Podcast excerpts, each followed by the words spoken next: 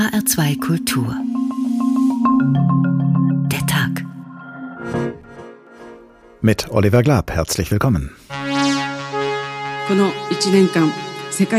Im vergangenen Jahr, als die ganze Welt durch eine schwierige Zeit ging, haben wir das olympische Feuer am Leben gehalten. Es brannte still, aber stark. Angesichts der derzeitigen Situation ist die japanische Seite zu dem Schluss gekommen, dass Menschen aus Übersee diesen Sommer nicht nach Japan einreisen dürfen. Das IOC hat immer betont, wir werden diese Spiele auch durchziehen, wenn keine Zuschauer dabei sein können. Wir teilen die Enttäuschung der vielen begeisterten Fans auf der ganzen Welt über diese Entscheidung. Wir akzeptieren dies als eine notwendige Entscheidung im Sinne der Sicherheit aller Teilnehmenden. Wie kann man dort die Wettkämpfe machen, ohne dass sich die Sportler zu nahe kommen? Da muss das IOC noch erklären, wie es möglich sein wird, wie es anders sein wird als jetzt in Budapest und in Turun äh, in Tokio. Athletinnen und Journalisten werden sich nach bisherigen Plänen so ein bisschen wie in einer Glocke bewegen. Der Fackellauf wird live im Internet übertragen und ich bitte die Menschen, dieses Angebot so weit es geht anzunehmen, damit es auf den Straßen nicht zu voll wird. Wir sind fest davon überzeugt, dass wir die Spiele als Beweis dafür, dass die Menschheit das Coronavirus besiegt hat, in ihrer Gesamtheit durchführen.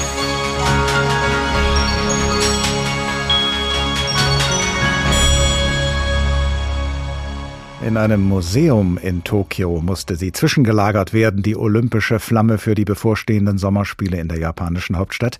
Denn als im vorigen Jahr die Corona-Infektionszahlen immer höher stiegen und der direkte und schnelle Weg zu den Spielen ein umständlich langsamer Weg wurde, da kam auch der olympische Fackellauf nicht weiter. Jetzt aber setzt die Flamme endlich ihre Reise fort, von Fukushima aus kreuz und quer durch Japan bis in die Hauptstadt Tokio, auf das die olympische Begeisterung sich wie ein Lauffeuer verbreite.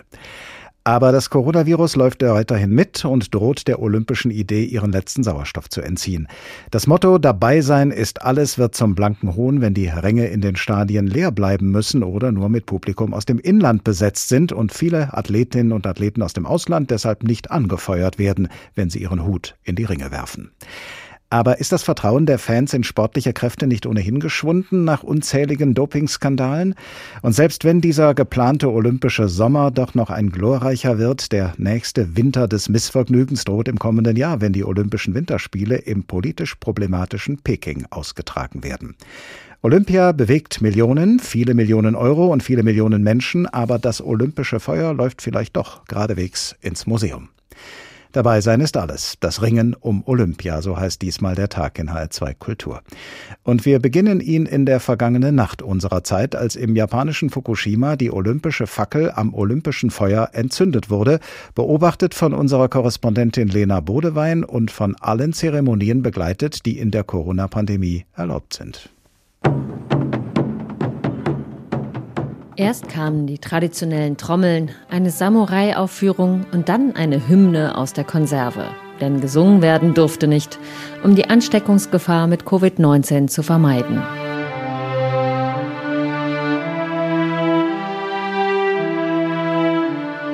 Der Start des Fackellaufs war von der Stimmung her zwar feierlich, aber eher wie bei einer Trauerfeier, meinten Beobachter. Ohne Zuschauer und mit all den schlechten Vorzeichen zunächst verschoben um ein Jahr, dann immer noch mitten in einer Pandemie und begleitet von einer Bevölkerung, die die Olympischen Spiele eigentlich ablehnt. Mit den Skandalen, die dem Start vorausgingen, in den vergangenen Wochen waren mehrere Organisatoren wegen sexistischer Sprüche zurückgetreten. Auch haben einige Fackelläufer ihre Teilnahme abgesagt. Doch die Olympiachefin Saiko Hashimoto bemühte sich um Optimismus. Ich hoffe, dass die Fackel, die heute losgeht, am 23. Juli im Nationalstadion als ein großes Licht ankommt, das mit den Hoffnungen der Menschen in Japan und der Welt gefüllt ist. Der Ort des Startes ist voller Symbolik. Das J-Village, ein Trainingszentrum unweit des Atomkraftwerks Fukushima. Nach der Dreifachkatastrophe vom März 2011 mit Erdbeben, Tsunami und Supergau war hier das Hauptquartier des Krisenmanagements. Inzwischen ist das J-Village wieder seinem Ursprungszweck zugeführt und heute beherbergte es eine große Kirschblüte. So ist die Fackel gestaltet, als Zeichen der Hoffnung. Gefertigt sind die Aluminiumfackeln aus Baumaterialien von Übergangswohnsiedlungen der Tsunami-Betroffenen von Fukushima. Noch ein Symbol für den Wiederaufbau. Im vergangenen Jahr, als die ganze Welt durch eine schwierige Zeit ging, haben wir das olympische Feuer am Leben gehalten. Es brannte still, aber stark. So Saiko Hashimoto, einst selbst Olympionikin. Und dann kam der Moment, in dem die Fackel entzündet wurde. 今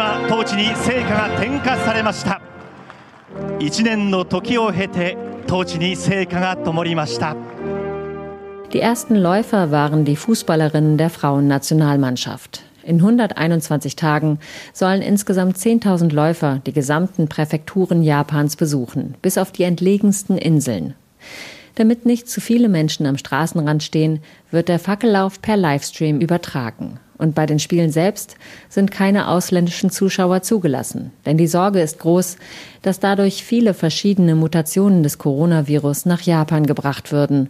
In ein Land, in dem zurzeit erst 0,2 Prozent der Bevölkerung geimpft sind. Ich bin überzeugt, dass der Fackellauf, der hier beginnt, durch die Zusammenarbeit der Menschen zu einem Schritt zur nachhaltigen Erholung von der Corona-Pandemie führen wird. Diese Worte der Gouverneurin von Tokio, Yuriko Koike, wirken vor diesem Hintergrund nahezu verzweifelt sagt unsere ARD-Hörfunkkorrespondentin Lena Bodewein. Und wenn die Gouverneurin von Tokio hofft, dass die Laufschritte derjenigen, die nun die olympische Fackel tragen und weiterreichen, erste Schritte hin zu einer nachhaltigen Erholung von der Corona-Pandemie sein mögen, dann klingt das deutlich defensiver als das, was vor einem Jahr der damalige japanische Ministerpräsident Shinzo Abe gesagt hat. Er gab sich seinerzeit fest davon überzeugt, dass Japan die Spiele in vollem Umfang durchführen werde, und zwar auch als Beweis dafür, dass die Menschheit das Coronavirus besiegt habe. Es ist anders gekommen. Das Coronavirus ist nicht besiegt und die Spiele von Tokio werden in den japanischen Stadien zumindest ohne ausländisches Publikum durchgeführt. Denn Menschen aus dem Ausland werden erstmal nicht reingelassen nach Japan. Davon betroffen ist auch Gabor Halasch, ARD-Fernsehkorrespondent für Japan, den wir deshalb in Hamburg erreichen. Guten Tag. Guten Tag. Was bedeutet dieses Einreiseverbot für Ihre Olympiaberichterstattung?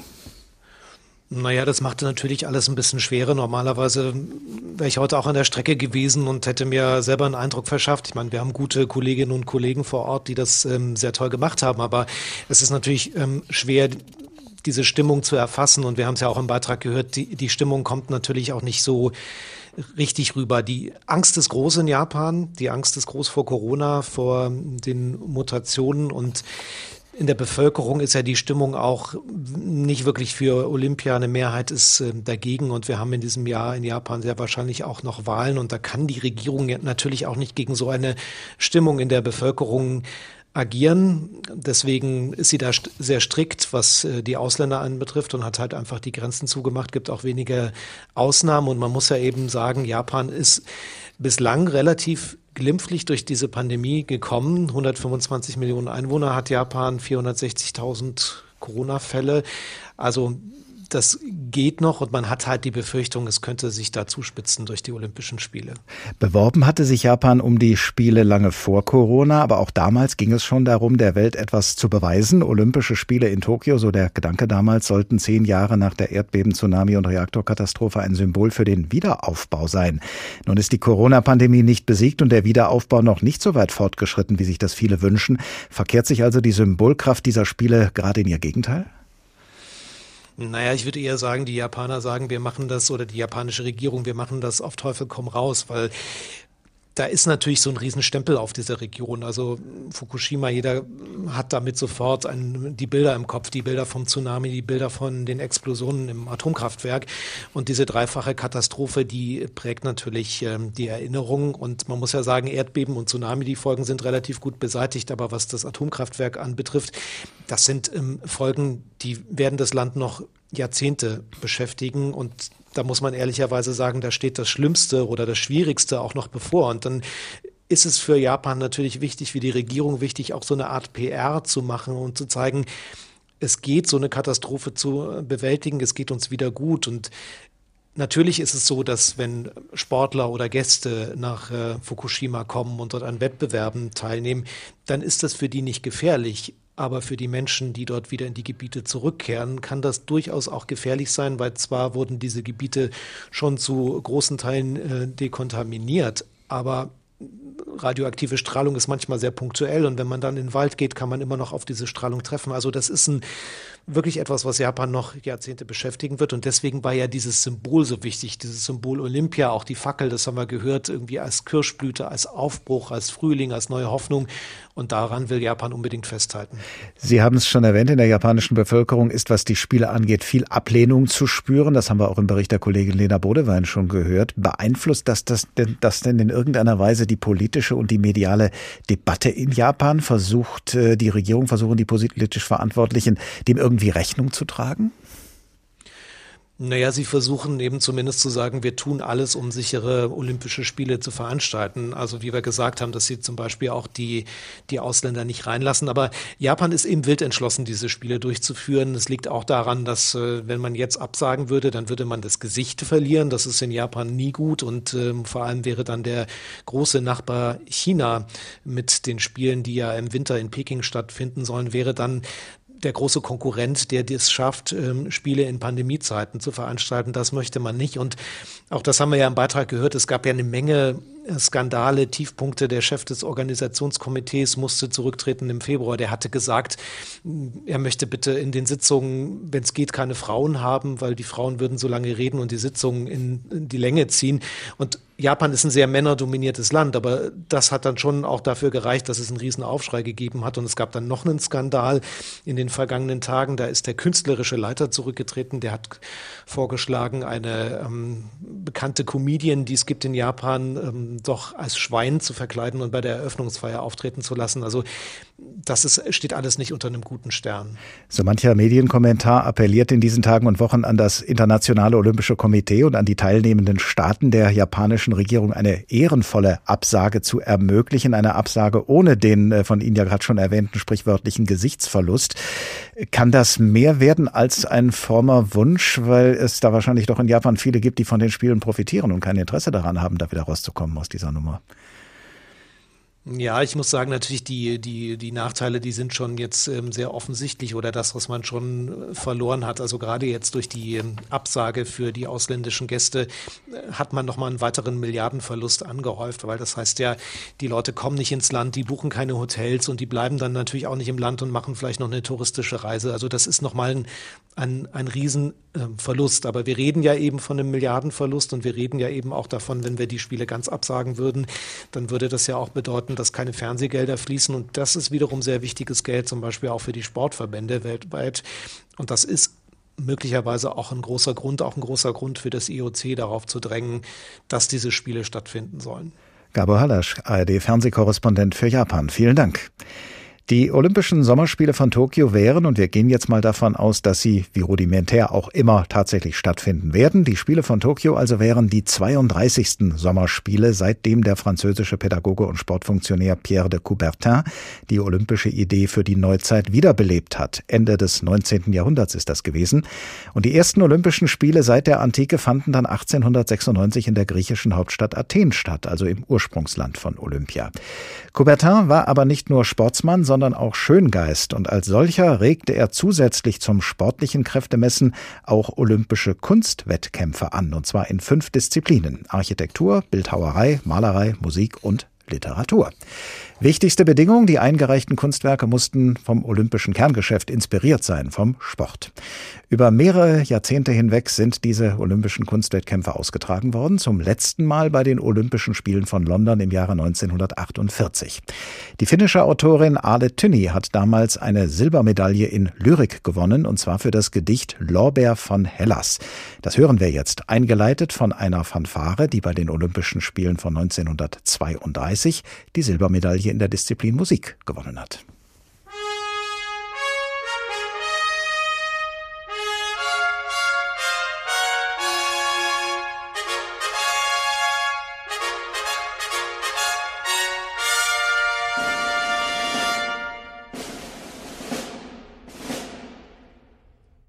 Lorbeer von Hellas, hochgeboren, du tief verehrtes Heiligtum, über Jahrhunderte erstrecken deine Blätter ihren Ruhm. Deine Zweige künden Stolz von einem, der sich nie gebeugt und sich allein, um ihn zu krönen, zur Stirn des Siegers neigt. Stattlicher Lorbeer, hochgeboren, von unerschütterlichem Stand, der auf Heroenerde wächst, auf heiligem, wehrhaftem Land. Lass nur die Schwachen und die Memmen verachten deinen Kriegerlohn, denn du stammst von den Thermopylen, vom großen Marathon. Lorbeer von Hellas, hochgeboren, besungen viel, gepriesen weit. Wer deine Krone schaut, verspürt die Schauer der Erhabenheit. Den Kopf ins Blaue hoch erhoben, die starken Wurzeln eingewühlt, unter deinen leuchtenden Blättern wird ewig das edle Spiel gespielt. Lorbeer von Hellas. Mit diesem Gedicht hat die finnische Autorin Ale Tynni 1948 die Goldmedaille in Lyrik gewonnen bei den Olympischen Spielen in London. Später hören wir noch weitere medaillenprämierte Beiträge aus mehr als vier Jahrzehnten olympischer Kunstwettkämpfe, die es bei heutigen Olympischen Spielen leider nicht mehr gibt. Sie hören den Tag in HR2 Kultur. Dabei sein ist alles, das Ringen um Olympia, so haben wir diesen Tag genannt, und das nicht nur bei Olympischen Spielen gerungen wird, sondern immer wieder auch um Olympische Spiele. Dazu muss nicht erst eine Pandemie ausbrechen, wie die Corona-Pandemie, die die bevorstehenden Sommerspiele von Tokio überschattet. Nein, gerungen um Olympische Spiele wurde und wird immer wieder auch aus politischen Gründen. Wenn nämlich die Zustände in einem Austragungsland, genauer gesagt, wenn der, der Umgang der Regierenden dort mit der Bevölkerung wenig bis gar nichts mit olympischem Frieden und olympischer Fairness zu tun hat. Die nächsten Olympischen Winterspiele, wir haben es ja schon erwähnt, sollen in China ausgetragen werden, wo der Wintersport bisher keine nennenswerte Tradition hat, wo aber das politische Klima für große Teile der Bevölkerung gleichwohl eisig ist. Unser Korrespondent Steffen Wurzel nimmt uns mit.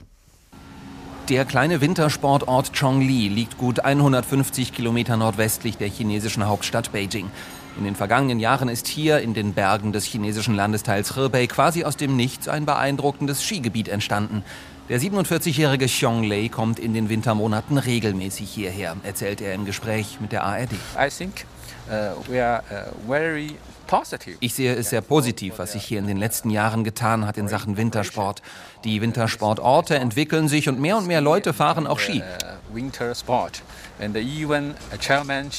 Und unser Vorsitzender Xi Jinping sagt ja auch, dass landesweit 300 Millionen Menschen für den Wintersport begeistert werden sollen. Das ist doch etwas Tolles. Skifahren hat eine große Zukunft in China. Traditionell spielt Wintersport in China quasi keine Rolle.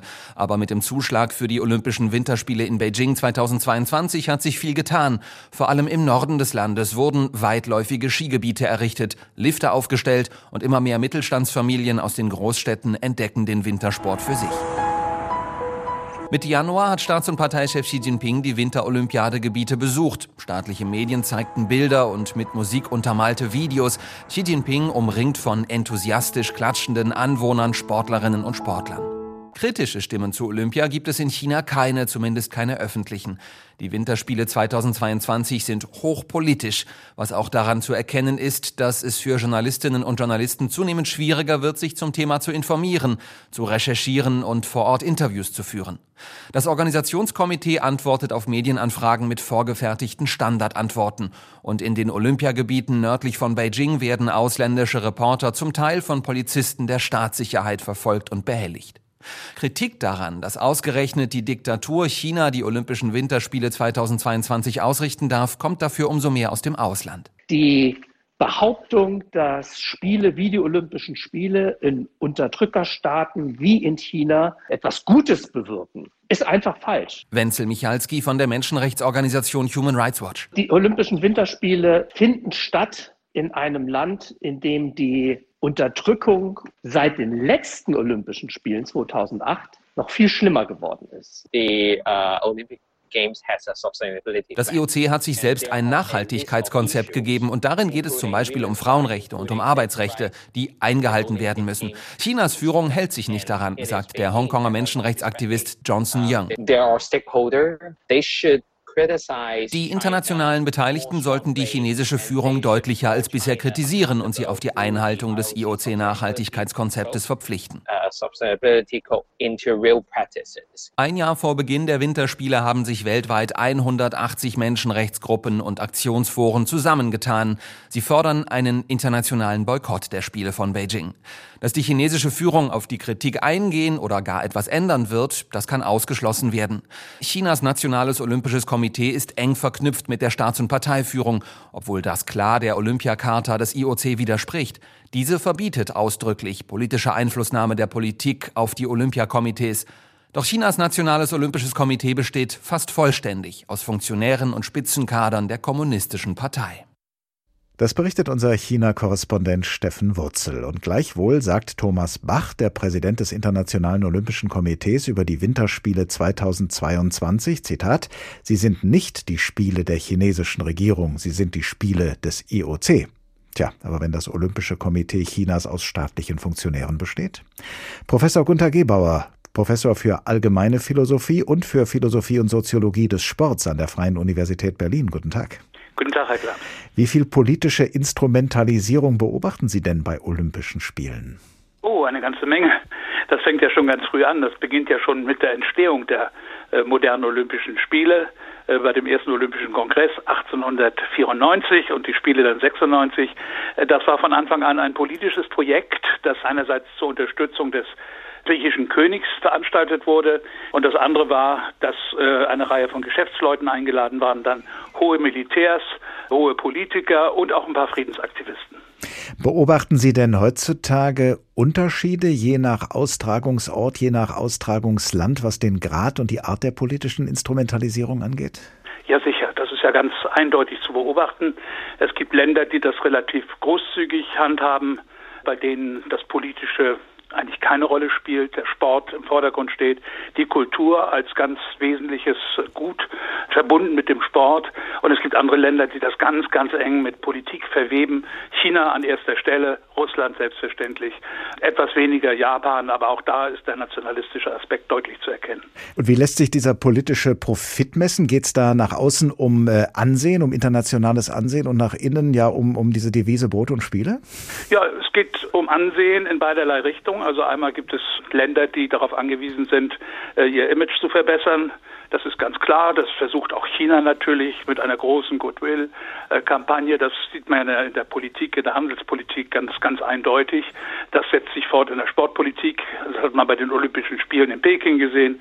Und jetzt bei den nächsten Winterspielen werden wir das genauso wiedersehen. Da hat auch das Olympische Komitee vor Beijing, also Herr Bach, gesagt, sie werden China nach den Olympischen Spielen nicht mehr wiedererkennen, weil er gesagt hat, dann hat sich äh, im Grunde genommen äh, so etwas wie die Menschenrechtscharta durchgesetzt. Und das Gegenteil war der Fall. Und ich nehme an, hier ist es ganz genauso wieder. Damit haben Sie jetzt auch die andere Seite erwähnt, die ja auch dazu gehört, wenn es um den politischen Umgang mit Olympischen Spielen geht, nämlich den eigentlichen Veranstalter, das Internationale Olympische Komitee EOC, dessen Präsident Thomas Bach, Sie haben ihn ja gerade schon erwähnt, hat immer wieder gesagt, wir stehen entschieden gegen eine Politisierung des Sports.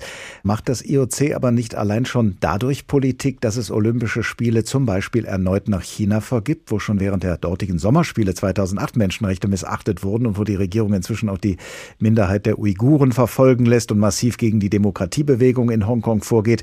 Ist äh, die Zurückhaltung, die politische Zurückhaltung, die das IOC da an den Tag legt, äh, ist das nicht auch schon Politik? Das ist eindeutig politisch. Es liegt eben daran, dass China eine Weltmacht geworden ist und das Olympische Komitee, das ja über keinerlei Bataillone verfügt und eigentlich nur ein symbolisches Kapital besitzt, das allerdings beträchtlich ist und um das man sich streitet, kann es sich nicht erlauben, sich mit China anzulegen, genauso wie es sich nicht erlaubt, mit den USA anzulegen oder mit Russland. Also da gibt es auch alle möglichen Verstöße jetzt allerdings dann bei den USA eher in Richtung Doping und äh, Ökonomie und so weiter. Das wird entweder toleriert oder es wird hinter den Kulissen verhandelt und wird verbessert. Aber allein bei Russland die Dopingaffäre von Sochi und die nachfolgenden Enthüllungen über die Dopinglabore in Russland äh, haben nicht dazu geführt, dass Russland definitiv ausgeschlossen worden ist aus dem IOC. Also das äh, bedeutet immer, man nimmt Rücksicht auf die mächtigen Player in der Welt, weil man die nicht verlieren will. Andererseits, allen Beteuerungen zum Trotz nicht politisch sein zu wollen, hat das IOC ja durchaus auch schon aktiv politische Zeichen gesetzt, zum Beispiel mit einem gemeinsamen Olympiateam von Süd- und Nordkorea bei den Winterspielen 2018 oder gerade erst am Weltfrauentag mit dem Hinweis, dass äh, bei den Spielen von Tokio zum ersten Mal fast so viele Frauen wie Männer daran teilnehmen werden. Das heißt, hin und wieder will der organisierte Sport auch ausdrücklich politisch sein? Ja, das glaube ich auch. Also gerade was in dem Fall Geschlechtergleichheit angeht, sind sie sehr aktiv. Dafür ist der Sport ja auch gut geeignet. Es gibt, äh, glaube ich, 48,5 Prozent der Teilnehmer sind Teilnehmerinnen. Das ist natürlich eine gewaltige Leistung, wenn man sich sieht, welche Sportarten hinzugekommen sind im Laufe der letzten 30 Jahre, die olympisch geworden sind, sind es vor allen Dingen Frauensportarten und das sind solche Frauensportarten, äh, von denen ursprünglich Frauen ausgeschlossen wurden. Also das ist schon ganz eindeutig ein Plus der olympischen Bewegung. Da hat das IOC gute Arbeit geleistet. Was die äh, Olympischen Spiele in Beijing angeht, muss man vielleicht eines zur Bilderung der Kritik sagen. Äh, Beijing war eigentlich der einzige Kandidat, äh, der überhaupt in Frage kommen konnte. Es gab insgesamt nur zwei Kandidaten. Der andere Kandidat hatte mehr Schnee, aber war auch ein absolutistisch regiertes Land. Und mit Peking will man sich nicht verderben. Man weiß, dass es problematisch ist, aus, äh, natürlich auch aus meteorologischen Gründen, klimatechnischen Gründen, eine ganz schlechte Wahl, weil es kaum Niederschläge gibt und wenig Schnee entsprechend. Also das ist ein, eine sehr zweifelhafte Wahl von Anfang an gewesen. Aber da war im Grunde genommen das Problem, dass kein Kandidat zur Verfügung stand. Der beste Kandidat war München, aber in München hat die Bevölkerung dagegen entschieden. Aus, aus guten Gründen, wie ich finde. Wir haben jetzt viel über den, darüber geredet, wie politisch der Sport sein kann, darf, soll. Ähm, wie ist das mit den einzelnen Sportlerinnen und Sportlern? Ähm, wie politisch dürfen die nicht als Privatpersonen, sondern im Rahmen von Wettkämpfen sein? Ach, äh, da muss man differenzieren. Nehmen wir mal die deutsche Mannschaft. Da kann man ganz deutlich feststellen, dass es Sportarten gibt, in denen es intelligente junge Leute gibt, die politisch sehr wach sind, äh, die sich auch äußern. Also wir haben den Fechter Maximilian Hartung, der sich ganz deutlich äh, äußert zu diesen Fragen. Der ist der Sprecher der Athleten Deutschland sehr politisch, sehr klug, ein Fechter, der Jura studiert, das merkt man auch in der Argumentation. Wir haben die Gewerkschaft, Athletengewerkschaft, die angeführt wird von einem ehemaligen internationalen Basketballer, der auch sich in der Gewerkschaftsbewegung bestens auskennt. Dies sind politische Köpfe und es sind gleichzeitig sehr kluge junge Männer. Und es gibt eine Reihe von Frauen ebenfalls, die eine Rolle spielen. Das hat sich alles verbessert, würde ich sagen. Früher waren die Athleten mehr auf ihre Wettkämpfe konzentriert und das Politische hat sie nicht besonders interessiert. Professor Gunther Gebauer, Professor für Allgemeine Philosophie und für Philosophie und Soziologie des Sports an der Freien Universität Berlin. Vielen Dank. Dabei sein ist alles, das Ringen um Olympia, der Tag in HR2 Kultur. Und jetzt wenden wir uns wieder ein paar Augenblicke lang dem Olympischen Kunstwettkämpfen zu, die von 1912 bis 1948, nicht immer, aber doch des Öfteren, bei Olympischen Spielen ausgetragen worden sind. Auch 1936 bei den politisch sehr instrumentalisierten Spielen von Berlin. Die Bronzemedaille in der olympischen Kunstdisziplin Lyrik hat seinerzeit der damals 17-jährige Österreicher Hans-Helmut Stoiber gewonnen für ein Sonett mit dem Titel Der Diskus.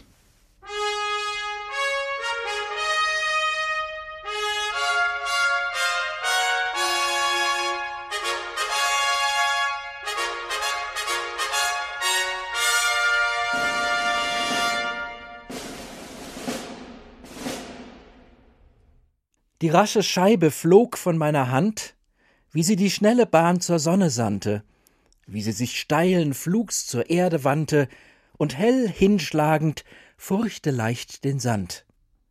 Ich nahm sie auf und sah sie prüfend an. Wie an dem blanken Rand die Körner klebten, als ob hier tausend kleine Tiere lebten. Ich stand und stand, und Staunen kam mich an wie doch an alles, was zum Himmel strebt, vom Himmel kommt, sich hängt der Erde Tand, und das an allem Staub und Asche klebt. Ich wische über diesen Eisenrand und streife ab den Schmutz mit meiner Hand, die mir dabei ganz leise, leise bebt. So dichtete der damals 17-jährige Österreicher Hans-Helmut Stoiber und gewann damit 1936 bei den Olympischen Spielen in Berlin die Bronzemedaille in Lyrik. Damals tatsächlich eine olympische Disziplin und zwar bei den Olympischen Kunstwettkämpfen. Später haben wir noch eine Kostprobe im Angebot. Aber bis zu unserem nächsten Ausflug in die Lyrik werden wir jetzt erstmal wieder sehr prosaisch. Wir tauchen nämlich jetzt nochmal ein in die wirtschaftliche Dimension Olympischer Spiele. Deren Ausmaß zeigt uns jetzt unsere Wirtschaftsreporterin Birgitta Söhling und sie beginnt passenderweise mit den Sommerspielen von Tokio, die in ziemlich genau vier Monaten beginnen sollen und die pandemiebedingt einige Nummern kleiner ausfallen werden, auch ökonomisch. Die Spiele in Tokio ohne ausländische Zuschauer, das alleine bedeutet für die japanische Wirtschaft einen Verlust von einer Milliarde Euro, rechnet Professor Holger Preuß hoch. Die ja wirklich von außen reingeflossen werden. Das ist ja nicht der Konsum der Japaner selber, sondern das ist was, was jetzt wirklich nicht kommt. Also allein diese Entscheidung hat jetzt die Wirtschaft in Japan eine Milliarde gekostet. Nicht das IOC und nicht das Organisationskomitee, aber eben die Bevölkerung im Sinne von Hotelbesitzern, Gastronomie, Entertainment, Museen und so weiter. Olympia ist ein Milliardengeschäft. Kaum jemand kennt es besser als der Sportökonom der Uni Mainz. Für seine Studien hat er die weltweit größte Sammlung an Finanzinformationen zusammengetragen, die es über Olympia gibt. Mit 12,6 Milliarden Euro gelten die Spiele in Tokio als die bislang teuersten. Tokio finanziert sich durch den Beitrag, den man vom IOC bekommt, durch nationale Sponsoren, durch Eintrittskartenverkäufe, durch Merchandising und eben durch die Zuwendung, die man vom Staat als Subvention kriegt. Woher kommen nun aber all diese Milliarden? Das Internationale Olympische Komitee finanziert sich zu drei Vierteln durch die Vermarktung der Fernsehrechte bzw. Internetrechte zu astronomischen Preisen. Daneben macht das IOC mit internationalen Sponsoren Kasse. Professor Holger Preuß. Im weltweiten Programm haben wir so elf Sponsoren, die zahlen mehr oder minder das Gleiche. Und das sind die, die wir alle kennen, wie Coca-Cola oder Samsung oder Procter Gamble und dann natürlich einige IT- oder auch schon mittlerweile chinesische Sponsoren wie Alibaba. Die Olympischen Spiele als tagelanger Werbespot, der um die ganze Welt geht. Sowas hilft, neue Märkte zu erschließen und neue Käufer zu erreichen. Milliarden Zuschauer fiebern mit den heimischen Athleten mit. Die Wettkämpfe lösen gute Stimmung aus. Das Zweite ist aber auch, dass die Sponsoren durchaus über Olympia Geschäfte machen mit den anderen Sponsoren. Kooperationen eingehen oder auch Alibaba zum Beispiel mit seiner Cloud jetzt dem IOC dann eine Plattform zur Verfügung stellt, die genutzt werden kann. Also die Sponsoren zahlen nicht unbedingt alles in Geld, sondern die zahlen das auch in Leistungen, die Nutzung ihrer Cloud oder die äh, Samsung gibt Monitore und Handys oder es gibt dann Panasonic, die dann die ganzen Monitore geben. Kritiker der Kommerzialisierung nannten schon die Spiele 1996 in Atlanta Coca-Cola-Spiele. Seitdem ist das lukrative Geschäft mit den Olympischen Ringen aber stetig weiter gewachsen. Von drei Milliarden Dollar Einnahmen seinerzeit auf acht Milliarden Euro heute durch Fanartikel, Eintrittskarten, Fernsehrechte, nationale und internationale Sponsoren.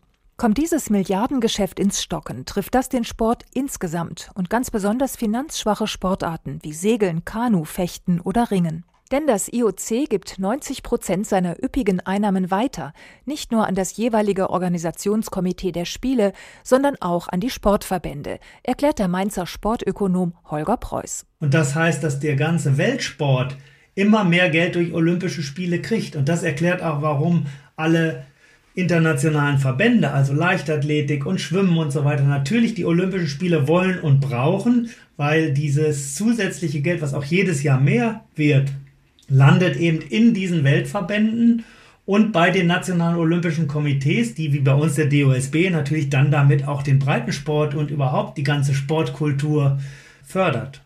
Das Olympische Spiel, die Olympischen Spiele, als tagelanger Werbespot zum Nutzen der Sponsoren, als Medienereignis, mit dem sich vor allem Fernsehsender schmücken und sie alle lassen sich diesen Gewinn zuvor einiges kosten. Und davon profitiert dann wieder das EOC und lässt, wie wir gerade gehört haben, auch die Sportverbände mit profitieren. Und das, obwohl das EOC vor den Spielen noch einen beträchtlichen Beitrag an die austragende Stadt überwiesen hat. Einen Beitrag, den solche Städte alle mal gut gebrauchen können, denn sie müssen ja die nötige Infrastruktur für Olympia bereitstellen herstellen bzw. erstmal errichten, in der Hoffnung, dass sich ihre Investitionen dann auch über die Spiele hinaus lohnen. Das zu untersuchen gehört zu den Forschungsgebieten von Professor Wolfgang Mennig. Er ist Sportler und Wissenschaftler in einer Person, 1988 bei den Spielen in Seoul Olympiasieger im Rudern und heute Professor für Wirtschaftspolitik an der Universität Hamburg mit dem Forschungsschwerpunkt Sportökonomie. Guten Tag. Guten Tag, hallo nochmals. Man spricht ja oft von dem sogenannten Bilbao-Effekt. Damit ist die gezielte Aufwertung eines Ortes durch spektakuläre Bauten gemeint. Der Begriff spielt an auf die belebende Wirkung, die der Bau des Guggenheim-Museums auf die Stadt Bilbao gehabt hat. Wie oft tritt denn ein solcher Effekt nach der Ausrichtung von Olympischen Spielen ein? Oft oder selten? Ja, das ist schon eins der Ziele, dass man sozusagen auf die Landkarte kommt in dem Bewusstsein der Weltbevölkerung. Das hat Tokio eigentlich nicht nötig. Der Bilbao-Effekt war lange diskutiert, nachdem 1997 äh, das Museum dort eröffnet wurde und die Stadt stark aufgewertet hat. Aber inzwischen hat das fast jede Stadt der Welt versucht. In Deutschland war es zum Schluss Hamburg mit der Elfi. Und äh, es ist wie bei allem, was inflationiert, dass die Effekte dann kleiner werden. Ist Stadtentwicklung gleichwohl eines der Hauptmotive für Olympiabewerbungen von Städten? Ja, leider. Ich, ich nenne es manchmal das Barcelona-Syndrom. Barcelona 1992 hat wirklich dazu geführt, dass diese etwas von Franco auch vernachlässigte Stadt die erste Liga wieder aufgestiegen ist, heute eines der haupttouristischen Destinationen ist.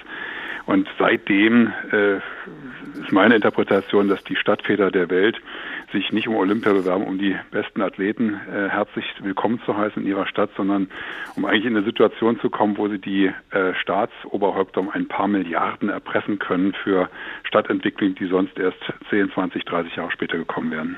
Und wovon hängt es dann ab? Von welchen Faktoren, jetzt mal abgesehen von der Bereitschaft der jeweiligen Landesregierung, wovon hängt es ab, ob die Rechnung der Stadtoberen aufgeht? Naja, solange das alles von den jeweiligen Staaten bezahlt wird, kann es eigentlich fast nur aufgehen zugunsten der Stadt. Ja, das heißt aber nicht, dass es volkswirtschaftlich unbedingt so sinnvoll ist. Oder ich will es anders formulieren. Die Olympischen Spiele sind eigentlich kleiner als alle denken. Eben fiel ja das mit der eine Milliarde Verlust von meinem Kollegen Holger Preuß. Und das ist eine Zahl, die halte ich für ganz gut gegriffen. Das hört sich sehr viel an, aber wenn man weiß, dass Japan ein Bruttoinlandsprodukt von jährlich 5.000, 6.000 Milliarden hat, dann sind das 0, weniger als 0,02 Promille der weniger als 0,2 Promille des, äh, des äh, der Staatsaus der der der Stadt der des Bruttosozialproduktes von von Japan. Also fast vernachlässigbar. Japan merkt das nicht, dass die 100.000 äh, internationalen Touristen nicht kommen. Also die Spiele sind, hören sich so groß an, aber sie sind für solche Volkswirtschaften wie Japan, Deutschland, Großbritannien äh, und die USA letztlich nicht ganz so relevant, wie man im Allgemeinen glaubt. Dreh- und Angelpunkt der Geldmaschine Olympia ist, wir haben es vorhin gehört, das Internationale Olympische Komitee. Das IOC vergibt die Spiele und braucht dafür Geld und Geldgeber. Da hieß es nun dieser Tage in einem Kommentar von Efi Simeoni in der Frankfurter Allgemeinen Sonntagszeitung, wer sich attraktiv für Geldgeber machen will, muss Rücksicht auf ihre Interessen nehmen, ob es nun Fernsehsender, Firmen, Firmen oder Staaten wie China oder Russland sind. Beginnt genau da der Teufelskreis, aus dem das IOC und damit auch Olympia nicht rauskommt? Ja, das ist natürlich eine Befürchtung, die nicht neu ist, die schon lange existierte. Und tatsächlich gab es immer wieder Kritik, dass die Startzeiten von Schwimmwettbewerben oder ähnliches ausgerichtet wurde, danach wie die Primetime in den USA ist.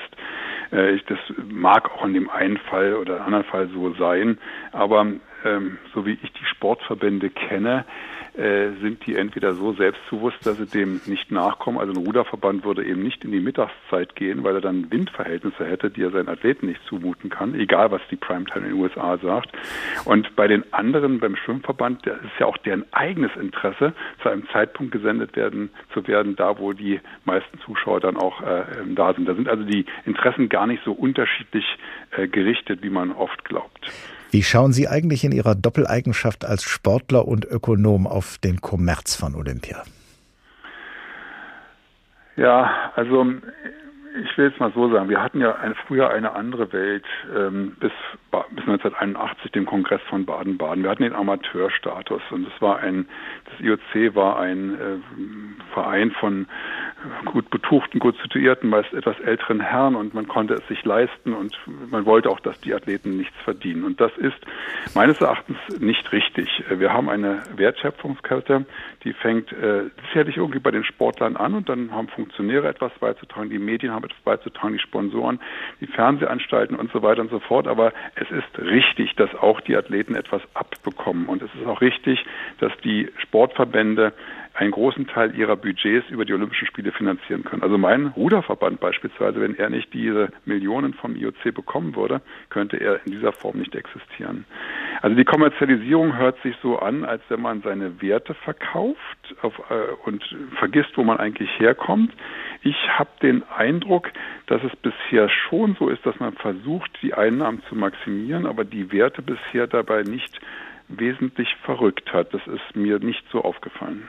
Professor Wolfgang Mennig, Professor für Wirtschaftspolitik an der Universität Hamburg mit dem Forschungsschwerpunkt Sportökonomie und außerdem Olympiasieger von 1988 im Rudern. Vielen Dank. Und jetzt greifen wir noch mal tief in die Medaillentruhe der olympischen Kunstwettkämpfe, die von 1912 bis 1948 immer wieder bei Olympischen Spielen ausgetragen wurden. Und wir greifen so tief, dass wir die Goldmedaille des ersten Kunstwettkampfs von 1912 zu fassen kriegen.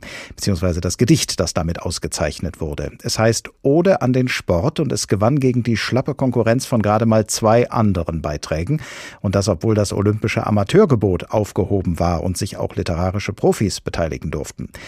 Die siegreiche Ode an den Sport stammte angeblich von zwei Autoren namens Horoth und Eschbach, aber genau so heißen zufälligerweise auch zwei Nachbardörfer des Heimatortes der Schwiegereltern des damaligen IOC-Präsidenten Pierre de Coubertin.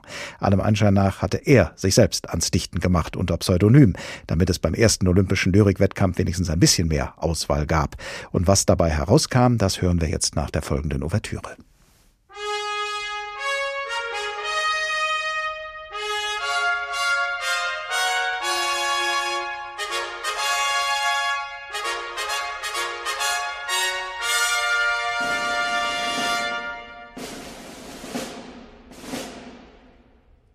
O Sport, du Göttergabe, du Lebenselixier, der fröhlichen Lichtstrahl wirft in die arbeitsschwere Zeit, der du ein Bote bist der längst vergangenen Tage, wo die Menschheit lächelte in Jugendlust, wo der aufsteigende Sonnengott die Gipfel der Berge rötete und scheidend den Hochwald in leuchtende Farben tauchte. O Sport, Du bist die Schönheit. Du formst den Körper zu edler Gestalt, hältst fern von ihm zerstörende Leidenschaft und stählst ihn durch dauernde Übung. Gibst schöne Harmonie seinen Gliedern und gefälligen Rhythmus seinen Bewegungen. Du verbindest Grazie mit Kraft und Geschmeidigkeit mit Stärke. O Sport, du bist die Gerechtigkeit, Vergeblich ringt der Mensch nach Billigkeit und Recht in allen sozialen Einrichtungen, er findet beide nur bei dir. Um keinen Zoll vermag der Springer seinen Sprung zu höhen, nicht um Minuten die Dauer seines Laufs. Die Kraft des Leibes und des Willens Spannung ganz allein bestimmen die Grenzen seiner Leistung. O Sport, Du bist der Friede. Du schlingst ein Band um Völker, die sich als Brüder fühlen in gemeinsamer Pflege der Kraft, der Ordnung und der Selbstbeherrschung. Durch dich lernt Jugend selbst sich achten und auch Charaktereigenschaften anderer Völker schätzen und bewerten. Sich gegenseitig messen, übertreffen, das ist das Ziel, ein Wettstreit in dem Frieden. Ode an den Sport. Ein Gedicht, wahrscheinlich verfasst vom Olympia-Initiator Pierre de Coubertin unter Pseudonym und beim Lyrik-Wettkampf der Olympischen Spiele von Stockholm 1912 mit der Goldmedaille ausgezeichnet. Dabei sein ist alles. Das Ringen um Olympia, der Tag in HR2 Kultur. Immer wieder sind Millionen Menschen auf der ganzen Welt dabei gewesen, wenn Olympische Spiele ausgetragen und übertragen wurden, und jede Generation hat ihre eigenen unvergesslichen Olympiamomente erlebt. Momente, an die jetzt unser Sportreporter Matthias Merget erinnert, und ob Sie es glauben oder nicht, bei einem dieser Momente kommt lange vor Corona tatsächlich eine Quarantäne ins Spiel. Sport und Politik, das war Olympia 1936. Adolf Hitler wollte die Spiele von Berlin zu einem Schaulaufen der weißen Rasse machen. Doch es kam anders. Der schwarze Jesse Owens holte vier Goldmedaillen und war der Star von Berlin. Der gewaltigste Kampf beginnt um die Schnelligkeit. Der Kampf um die 100 Meter.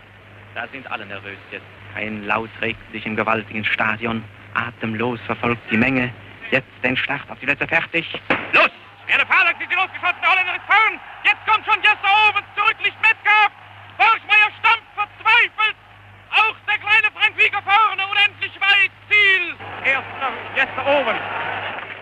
Owens unschlagbar. Sehr speziell waren die Olympischen Spiele 1956 in Melbourne, denn wegen der strengen Quarantänebestimmungen in Australien für Pferde fanden die Reitwettbewerbe in Schweden statt, wo Hans-Günter Winkler, der verletzt auf seiner Wunderstute Haller ritt, zu einer Legende wurde. Haller sagt, nun kommt das Gatter, viel Fehler kann ich nicht mehr machen. Lass mich in Ruhe, da gehe ich drüber hinweg.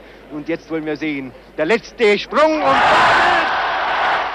Man gratuliert uns Dabei können wir gar nichts dafür.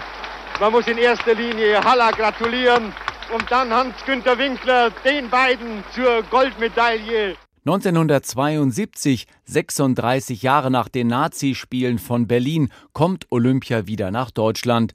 Doch statt heiteren Wettkämpfen gibt es Terror.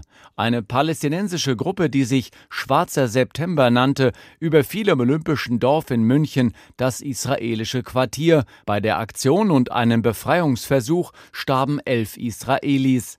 Bei einer gemeinsamen Trauerfeier im Olympiastadion versuchte der damalige Bundespräsident Gustav Heinemann, die richtigen Worte zu finden. Allen Menschen in allen Teilen der Welt ist in den letzten Stunden vollends klar geworden, dass Hass nur zerstört.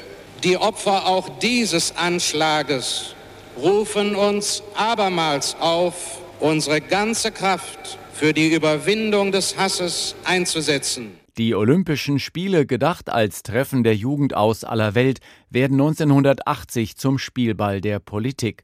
42 Staaten boykottieren die Spiele in Moskau wegen des Einmarsches russischer Truppen in Afghanistan. Acht Jahre später wird die Sportwelt Zeuge des wohl berühmtesten Dopingfalls der olympischen Sportgeschichte, der Aufstieg und Fall des Ben Johnson.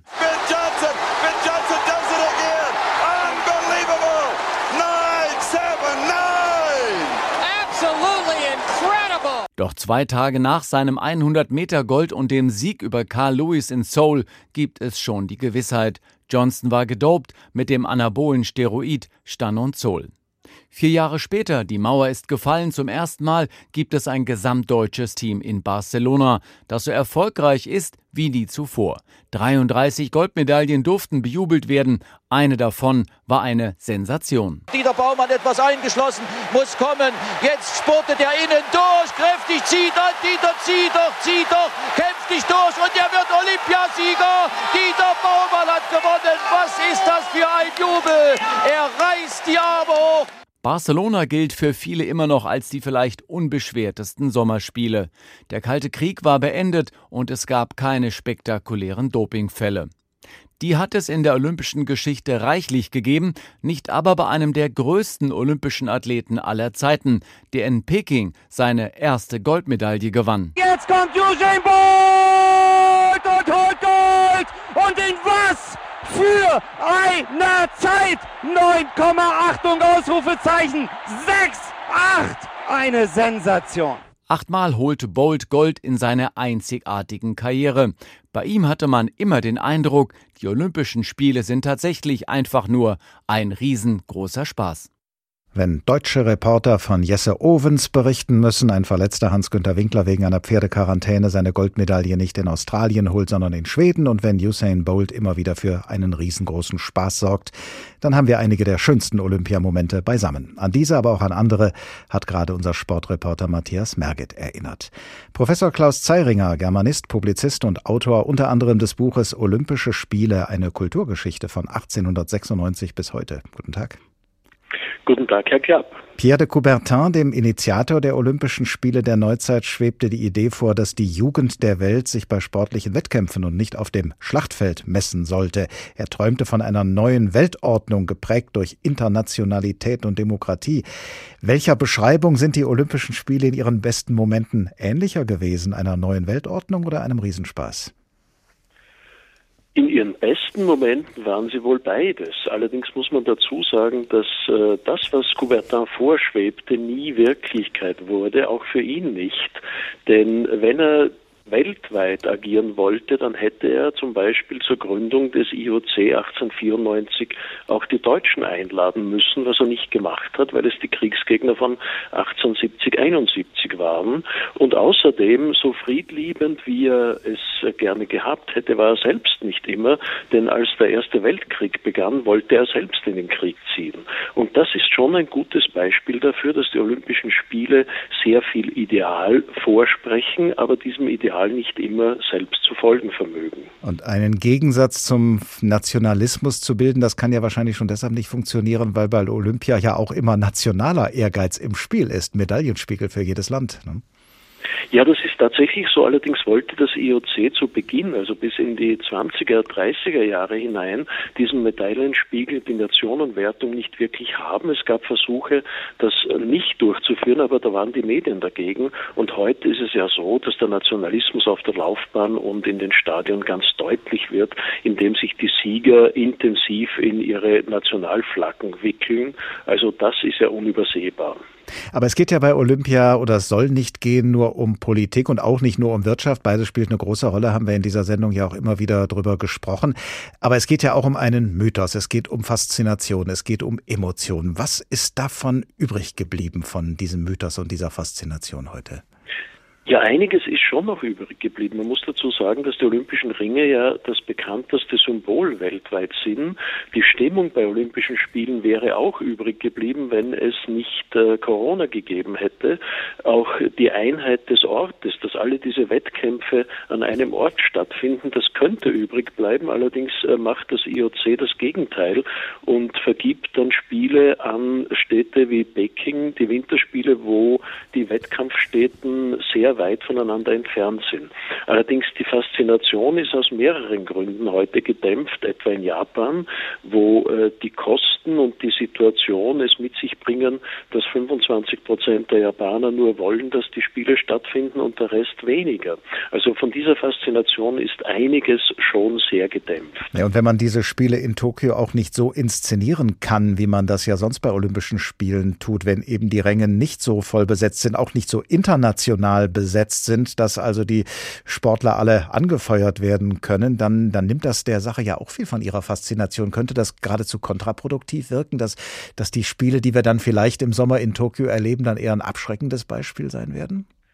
Das könnte durchaus sein, allerdings haben wir uns inzwischen ja an leere Ränge in den Stadien gewöhnt. Also wir sehen ja die Bundesliga im Fernsehen und man hat sich daran gewöhnt, dass das so ist. Allerdings ist es schon so, dass äh, das Publikum eine Ware kauft äh, und die Konsumenten kaufen auch die wahre Stimmung. Wenn diese Stimmung nun nicht mehr da ist, dann kann das schon eine Rolle spielen und insbesondere für die Fernsehübertragungen, für die Werbungen kann das schon auch eine finanzielle Rolle spielen. Olympische Spiele sollen völkerverbindend sein. Das klingt immer gut, ist das aber tatsächlich mehr als nur äh, eine Parole, denn Konkurrenz, politische, wirtschaftliche Erwägungen, auch die sportliche Konkurrenz ähm, sind ja eigentlich eher nicht dazu angetan, etwas Verbindendes zu stiften. Wie nehmen Sie das wahr? Ja, das gibt's manchmal wohl und es gibt das Beispiel der letzten Winterspiele in Südkorea, wo dann die Nordkoreaner aufgetreten sind und das wird dann vom Internationalen Olympischen Komitee ganz besonders in den Vordergrund gestellt. Allerdings gibt es viel, viel, viel mehr Beispiele, wo das eben nicht völkerverbindend war und ganz im Gegenteil zu heftigen Auseinandersetzungen geführt hat. Da gibt es in der Geschichte der Olympischen Spiele viel mehr Beispiele als die völkerverbindenden Beispiele. Wie zuversichtlich sind Sie dementsprechend für die Zukunft der Olympischen Spiele? Aus vielen Gründen bin ich nicht sehr zuversichtlich, denn das Ganze entwickelt sich immer mehr in eine Art von Gigantomanie, in äh, Kommerzialisierung, Mediatisierung. Das heißt, das, was die Olympischen Spiele eigentlich ausmacht, das verschwindet immer mehr. Nur das IOC will das nicht wahrhaben und äh, argumentiert natürlich in der Öffentlichkeit anders. Aber insgesamt ist der Sportbetrieb auf der gesamten Welt bei den reichen Sportarten schon ziemlich krank, weil es weniger um Sport als vielmehr um Kommerz geht. Professor Klaus Zeiringer, Germanist, Publizist und Autor unter anderem des Buches Olympische Spiele, eine Kulturgeschichte von 1896 bis heute. Vielen Dank.